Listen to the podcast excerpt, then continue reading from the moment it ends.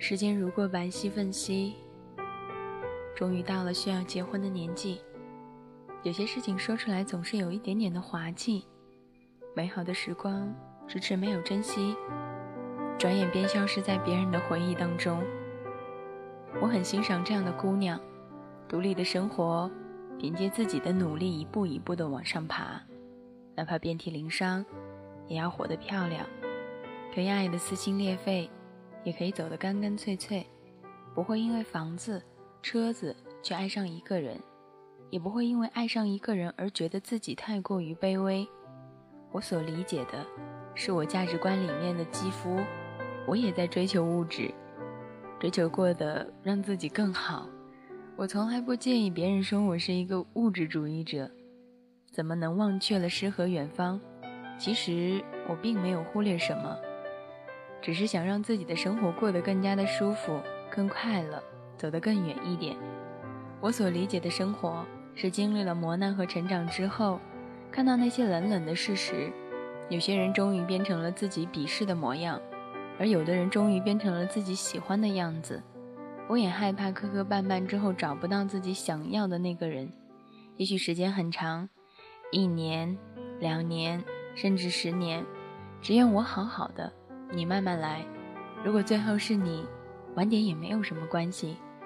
在遇见某个人之前，我们总要经历一些不开心的日子，做不完的工作，忘不了的事情，还有忘不掉的人。其实我们都是在做最好的自己，都是希望在自己最美好的年华遇见最好的那个你。我们不是在努力让自己配得上你，而是努力让你遇见最幸福。所以。亲爱的，别着急，不开心的日子也要沉住气。也许一觉醒来，什么都变得不再那么可惜。要清楚的意识到，现在过的每一天都是余下生命里最年轻的一天。人生是一个曲折的路程，不管怎么样，都会遇到很多挫折。不管你是平民百姓还是世纪伟人，都需要经历这些挫折。你和最爱的人散了，就多了一个陌生人。不管什么原因分手，但是。你们确实分了，很彻底，也许会寻死觅活，哭得像个泪人似的。不是你对不起那段情，也是你根本不甘心。看过《失恋三十三天》的朋友或许会知道，开始的三个小段子说明了爱情如果散了就会出现三个词：暴力分手、和平分手，还有抢占先机。但通常我们做不到第二个，所以出现了第一个和第三个。有的人分手是没有预兆的，今天好好的，明天没有消息了。你想找他问清什么原因，手机都是被拉黑的，所以你不会找。如果你找了，别人会说你花心；如果没找，你会问我们到底有没有分手。这种情况说明你们根本爱的不是很深，或者说你们一直都在欺骗着对方。一个真正爱着的两个人，说什么都是甜言蜜语，做什么都是你情我愿。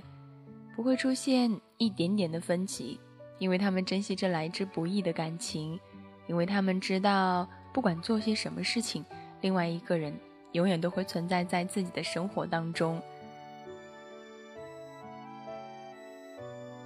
其实，我们不知道是谁先离开谁，但是都是一个打击，所以我们每次都要开始慢慢的去学着接受，别忘了。最终，我们都会学会与人交往。最重要的不是甜言蜜语，不是容貌。你嫁给我不是因为我有钱，我娶你也不是因为你漂亮，而是我们一起对待这个世界的看法，对待人生的态度。我想，没有共同的价值观的两个人生活在一起是不会很快乐的。也许在物质的世界里，有些人满足了就是对物质的占有，需求的就是这冷淡淡的一种现实。我们也祝福你们。终有一天，你会拥有自己所想要的所有的一切。所谓的诗和远方，没有什么事情可以从你的手中慢慢的去错过。其实，爱就像是一个窗户纸，一捅就破。可是谁也不愿去捅破，怕捅破了很多东西就没有了。所以，每个人总是会留有一点点自己的余地，然后给自己一些些想象不出来的日子。一个人一旦真的喜欢上一个人，那样的森斯底里的想念，那种感触我们都经历过。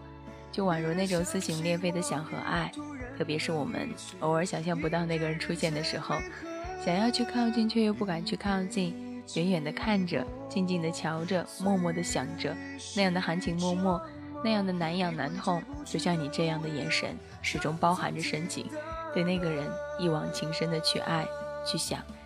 也许一个人的精神和气质，在你爱上了就会明白，它像是一种毒药，让你那样子的无法去放手。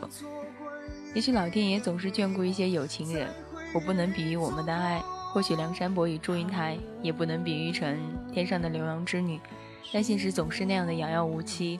想得到的爱其实比登天还难，爱上了，喜欢上了谁，你就会明白爱的实质所在了。从想给你答案那刻起，我就把自己想到了一切独之度外。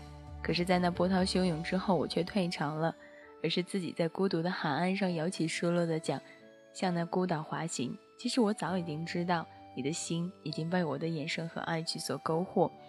可能，就像你所说的那样，我们在你苏醒时占据了你美丽的贫瘠土地，更不能在你那贫瘠的土地上种花结果。可即便是这样，我们还是愿意去等。哪怕一辈子，爱可能真的不需要答案，也不需要结果，所以我们晚一点再认识吧，这样我们就不会轻易的去分开了。或者刚好那个时候你认识我，我认识你，就是彼此最美好的时光。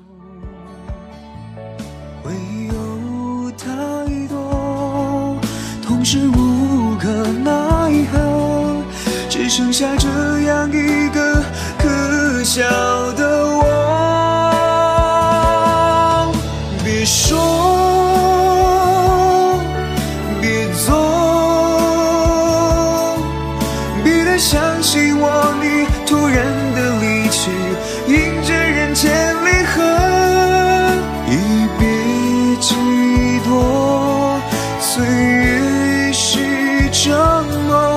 挥之不去的温柔，唱曾经的歌。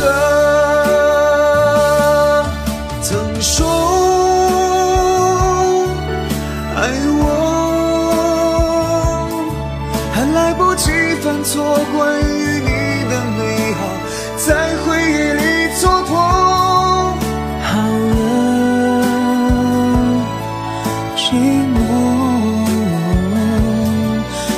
说了。寂寞是想到你就会疼痛。